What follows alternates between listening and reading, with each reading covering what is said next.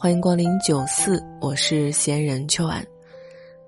二零二一年六月十七日九点四十二分，我们又一同见证了历史性的一刻。在这一刻，伴随着数亿人的目光，神舟十二号载着三名宇航员成功进入了太空。卡尔萨根在《宇宙》中说过：“人类生于群星，暂居于地球，现在终于开始了漫长的返乡之旅。”几千年来，中国人在问天返乡的路上从未停止。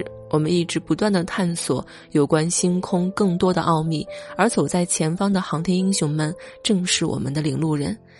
这次一同开启问天之旅的三人，分别是曾于零五年和一三年两度进入太空的中国航天员大队特级航天员聂海胜，以及曾于零八年进入太空的中国航天员大队特级航天员刘伯明，还有新人杨洪波。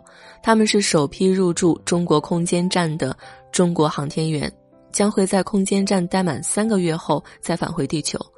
鲜有人知的是，神舟十二号选拔宇航员的时候，中国首位女航天员刘洋也在十六选三的备选范围之内。这位早在神舟九号登过天的女航天员，曾在太空中执行了长达十三天的对接任务。还记得她在出发前的发言，至今仍让人感到心潮澎湃。我能够有机会代表中国亿万女性出征太空，为此我感到无上光荣。他的出现改写了历史，让我们真实感受到了何为“巾帼不让须眉”的气魄。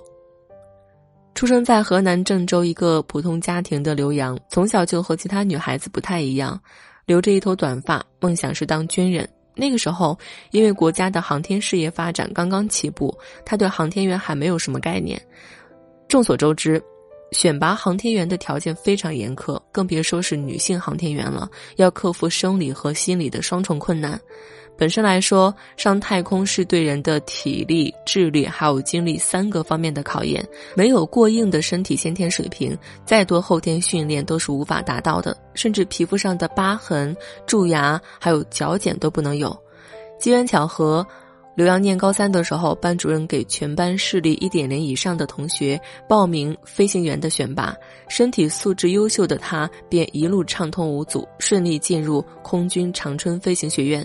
至此，他也开始了通往星辰大海的第一步。然而，现实的暴击接踵而至，每天艰苦的训练让他痛苦不已，甚至对人生的意义也发出质疑。刘洋在作为中国航天大使参加央视少儿频道节目时，曾经透露到每天的训练日常。对于航天员来说，每个项目的考验和挑战都是很大的。离心机训练过程中，当承受八个 G 负荷时，大家都会感觉到胸痛难忍，但是没有一个人去按下训练终止的警铃，都是在坚持一下，再坚持一下，靠着一股子劲儿顶下去。每天都在挑战人体极限。面对这样的残酷，但是这些都被他的坚韧和勇敢克服下来了。在刘洋心中，他一直秉持着一个坚定的信念：航天事业是一代代人持续奋斗而来的，所有的人都在为事业努力拼搏，绝不能从我这里退缩放弃。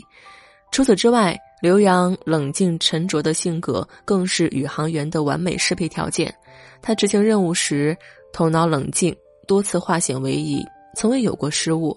面对多次历险归来，他曾经感慨：每一次飞行升空，每一次返航着陆，都是一次挑战，都是一次涅槃。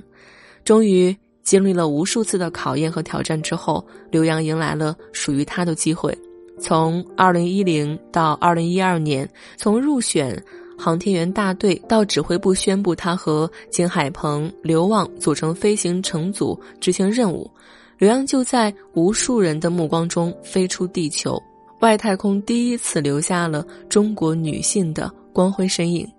在外太空十三天，他给国家交上了一份满意的答卷。谁说女子本柔弱？刘洋扛起了亿万中国人的飞天梦想，也真实做到了。女性的力量从来不该被忽视，英雄也从未有性别之分。我们也一直见证着女性身体力行的突破世俗想象，一次次冲在最前线。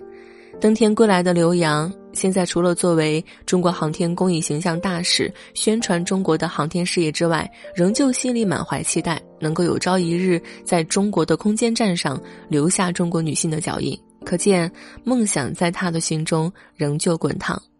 神舟十二号发射成功的背后，我们也能看到那些冉冉升起的当代女性力量。此次航天任务最重要的负责人之一，荣毅。四十三岁的他，作为长征二号 F 火箭总设计师，曾经全程参与了天宫一号、天宫二号、神舟八号、神舟九号、神舟十号，还有神舟十一号的发射任务。荣毅如今作为总指挥，带领新一代八零九零后团队，为中国的航天事业顶起了半壁江山。航空团队中的另外一名女性，则是创建了航天员选拔与训练体系的黄伟芬。她全情投入到航天事业当中，没有多余的时间和精力去照看家庭。直到女儿上四年级时，还不知道孩子在哪个班。现如今，越来越多的年轻女性都积极投身到中国航天事业中来，比如。文昌发射场最年轻的女指挥员周成玉，还有穿汉服陪长五发射的航天技术专家崔以涵。总之，这一届的中国女性，她们心念家国情怀以及对梦想的炙热渴望，正在一步步刷新着人们的认知，也创造着历史。无论在哪个年代，这些女性都在用自身的智慧和行动，不断的去打破性别偏见，默默的改变着这一世界。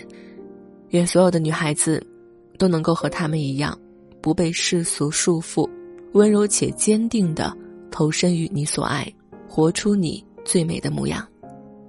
我将我遇见过的每一个平凡人的故事，也许听完他们的故事，你就不会觉得自己是一个人了。我正在搭建一个可以让你畅所欲言的空间，在里面随时随地把你的情绪抒发出来。如果你也想进入这一空间，可以添加我的微信。秋晚零三，九思一角有你一席，自行落座，开心就好。